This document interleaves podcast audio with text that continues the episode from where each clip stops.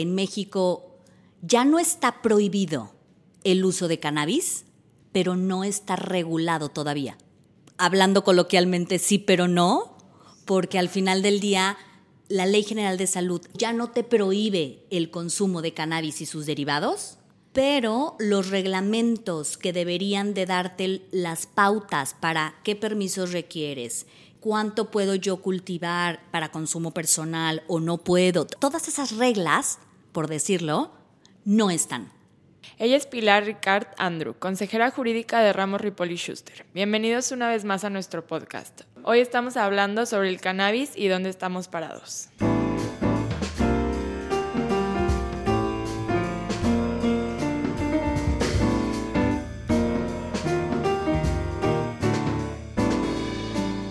Históricamente, ¿cómo se ha tratado la cannabis en la ley mexicana?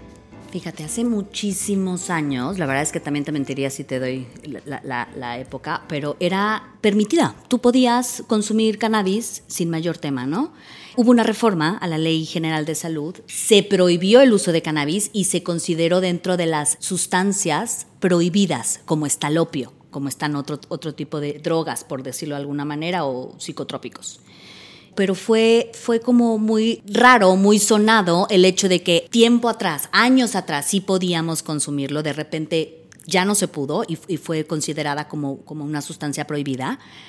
Y que ahora el, el que esta reforma nos permita de nuevo el poder utilizar, el poder consumir cannabis y sus derivados, que no todos ellos tienen THC, eso es súper importante también, también tenerlo claro. El cannabis tiene varios derivados, eh, dependiendo de la planta de donde vengan y de donde se obtengan, puede tener mayor porcentaje de THC o menor, que al final es lo que te da el efecto psicotrópico, ¿no? Y bueno, pues, pues sí, en un momento estuvo permitido, luego estuvo prohibido y ahora regresamos donde históricamente empezamos, ¿no? Que es sí permitir el uso.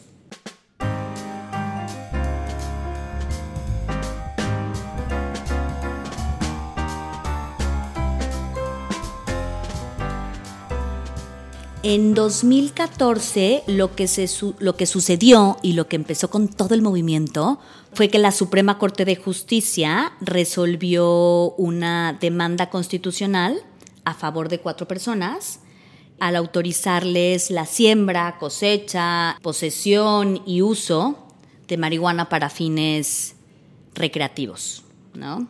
A partir de ahí fue como incluso en medios y todo el boom, ¿no? Derivado de ello, se empezaron a hacer foros. Cuando, cuando hay una reforma en, en, la ley o, incluso se, emite una nueva ley, es, siempre se tienen que hacer foros. En estos foros intervienen especialistas en la materia, ¿no? Médicos, científicos, gente que ubica eh, y es especialista en el tema para poder ver realmente dónde estamos, internacionalmente dónde estamos, cuál es la inocuidad del ingrediente en este caso, y ver la posibilidad de aprobarlo. Entonces, derivado de estos foros que se hicieron con especialistas, fue que en el 19 de junio del 2017 se dio la, reforma a la Ley General de Salud de algunos artículos. Lo importante de estos artículos em, y de tema, por decirlo muy general, lo que se aprueba es justo el reconocimiento del cannabis y los cannabinoides para usos farmacéuticos e industriales. Otro punto en, esta reforma es autorizar el desarrollo y comercialización a base de cannabis con fines médicos y científicos. Y uno súper importante, porque al final es, es el parteaguas, es permitir la comercialización de productos industriales que contienen derivados del cannabis siempre y cuando no contengan una concentración mayor del 1% de THC. Entonces lo que se puede comercializar es el CBD o también el THC. Lo que tiene efectos eh, psicoactivos es el THC. ¿No? Es lo que te da el tema. Por eso tan importante el porcentaje del 1% que está considerado en la Ley General de Salud para uso en productos industriales. Si se utiliza, también lo considera la Ley General de Salud, ¿eh? si se utiliza un porcentaje mayor al 1%, ya tiene otro tipo de efectos, incluso medicinales, que son muchas veces utilizados en pacientes terminales y demás, y necesitan incluso de de ese efecto. ¿No? Pero sí, es el cannabis, son sus derivados. El cannabis incluso tiene tantos derivados que muchos de ellos pueden ser utilizados con CBD, por decirlo, para hacer textiles. Las semillas de cáñamo, que, son proteínas y es un alimento. No tiene, por supuesto, nada de THC. Entonces, aquí el tema es la combinación entre ambos. Y lo importante es que el THC es el que te da este efecto psicoactivo. La actual secretaria de Gobernación, Olga Sánchez Cordero, senadora en el 2018, propuso un proyecto de ley sobre la cannabis. Cierto, en su momento, la senadora en aquel entonces, Olga Sánchez Cordero, propuso una iniciativa de ley para, para regular el cannabis y los derivados y sus derivados en esta iniciativa de ley, que al final del día es importante mencionarla porque aun y cuando fue años atrás, es la que de alguna manera continúa revisándose, obvio con adiciones y, demás, pero creo que el, espíritu de esa ley es la que, la que continúa al día de hoy. Y lo que, lo que proponía y lo que se continúa al día de hoy revisando es que exista un instituto mexicano del cannabis, que este instituto sea el que, el que regule todos los productos derivados del cannabis, medicamentos, alimentos, suplementos alimenticios, todo aquello derivado del cannabis, que lo regule, que sea la, la, autoridad responsable de emitir autorizaciones, licencias, permisos y demás. Desde aquel entonces y al día de hoy se conserva este espíritu también de la iniciativa en el sentido de que se permite la cosecha, la siembra, la importación, exportación, e, eso se ha conservado, se, se ha desde entonces al día de hoy es lo que seguimos, se sigue analizando y se sigue buscando eh, regular. A principios de marzo de este año, en el Senado se retomó el tema. ¿Qué tipos de avances hubo en esa discusión? Buenos, porque, porque se volvió, estaba como un poco olvidado el tema de la regularización y dar continuidad y seguimiento. Había en agenda otros temas que se consideraban prioritarios y esta vez se tuvo la, suerte de que, de que, se tocara este tema del cannabis y se aprobó el texto general del decreto en el cual compila las, el estudio de 11 iniciativas tanto de reglamentos como de leyes y demás, para hacer este texto general, que al final termina siendo una ley de cannabis que busca que se regulen todos los fines de uso del cannabis y sus derivados.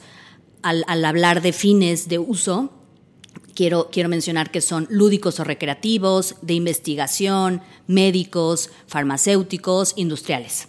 Y con estos fines de uso también está considerando esta iniciativa de ley los actos derivados a ellos, ¿no?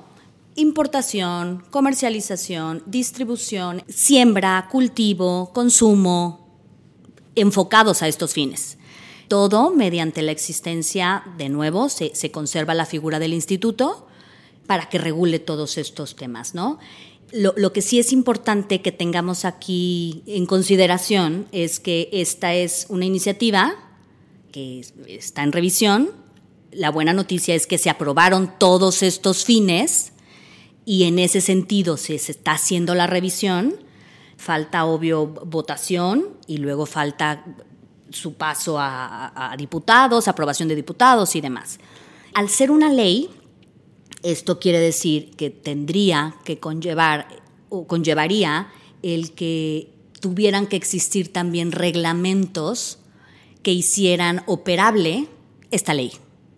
¿no? Decirlo en otras palabras es, esta ley permite en qué productos o en qué usos puedes emplear el, el ingrediente y los reglamentos dirían, ok, necesitas entonces un permiso con todos estos requisitos, que se te expedirá en tanto tiempo, y, ¿no? Y, tendrás tanto tiempo de respuesta y ante tal autoridad y demás.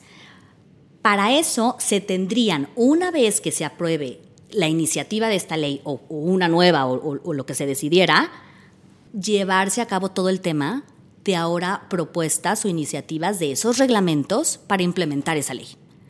Lo que quiero decir con esto es que el proceso, el proceso es todavía largo, ¿no? O sea, hay que seguir pujando en que esto se dé, hay que seguir insistiendo en que se regularice, porque ya está permitido. Eso es, eso es importante. Y entonces al final, al día de hoy, si está permitido, yo puedo entonces a lo mejor consumir para uso personal, pero no lo puedo comprar porque no tienen los permisos para vendérmelo, entonces ya soy considerado como un delincuente. Entonces realmente donde estamos es en una incertidumbre legal grande, ¿no? Porque, porque sí está, pero no está. Entonces este tema cantinflesco es el que nos, nos vuelve locos. Si no es ilegal, pero tampoco existen los reglamentos, ¿se puede volver peligroso porque puede generar un ecosistema de productos dudosos? Súper peligroso. Y la realidad es que es donde estamos, porque al, al no estar prohibido, te da la pauta de poder usarlo, pero no a su vez no tienes los reglamentos y entonces hay una cartera en el mercado de productos que no están o no cumplen con las regulaciones sanitarias y no han pasado por aprobación de nadie. Entonces, al final eso se convierte en un grave problema para el consumidor, porque no tienes la certeza de lo que estás comprando cumple con, con todas esas normas, ¿no? Porque fíjate, todavía hubiera de parte de la población, hubiera como, como el conocimiento general de que un producto tiene que cumplir con ciertos temas de etiquetado para entonces saber que, bueno, está bien, ¿no? Pudieras tú ahí medio, medio saber si ese producto es legal o es ilegal o no, pero la realidad es que el consumidor no lo sabe. Entonces, si ellos ven en el mercado y ven un producto que ya está puesto en el mercado, pues tú juras que lo puedo comprar entonces, esa es la peligrosidad, por decirlo de alguna manera, de que esto no esté eh, regulado y que no se le esté dando la categoría de un punto prioritario para tratar en agenda. Cuando desde el 2017, insisto, la Ley General de Salud, por decreto, lo permite. Definitivamente esto se tiene que, o sea, se va a regularizar, porque ya está aprobado en ley, que era lo más complicado o lo más tedioso, lo más importante ya está. Entonces el siguiente paso es regularizarlo, nada más, que debería de haber sido el más sencillo y ha sido el que se ha vuelto el más complicado, seguramente también por los tiempos, ¿no? la transición de gobierno, temas prioritarios de, nuevas agendas y, demás, ha, complicado o ha, hecho más lento el proceso, pero definitivamente teniendo las reglas para operar, este es un mercado que está ya a la, vuelta. Sí es importante empezar a, conocer, por decírtelo de una manera, si ya puedo comercializar medicamentos, ¿qué requiero para medicamentos? Ok, entonces tengo que cumplir con todas estas especificaciones que marca la ley, más el plus que me den por el tema del ingrediente utilizado, eh, THC. Y claro, irse preparando, ir viendo dossiers, expedientes, todo lo necesario para en el momento en que tengamos las reglas más claras para operar y, poder solicitar las autorizaciones sanitarias que se requieran dependiendo la categoría de los productos. Habrá productos que no lo requerirán, ¿no? Em, estemos listos. Pero definitivamente esto es solo cuestión de tiempo. Muchas gracias Billy por acompañarnos el día de hoy. Si tienen dudas, por favor envíenlas a través de nuestras redes sociales. Nos encuentran como Ramos Ripoli Schuster en Facebook, LinkedIn, Twitter e Instagram. Este es el podcast de Ramos Ripoli Schuster. Encuéntranos en las plataformas de streaming Spotify, SoundCloud y Apple Podcast.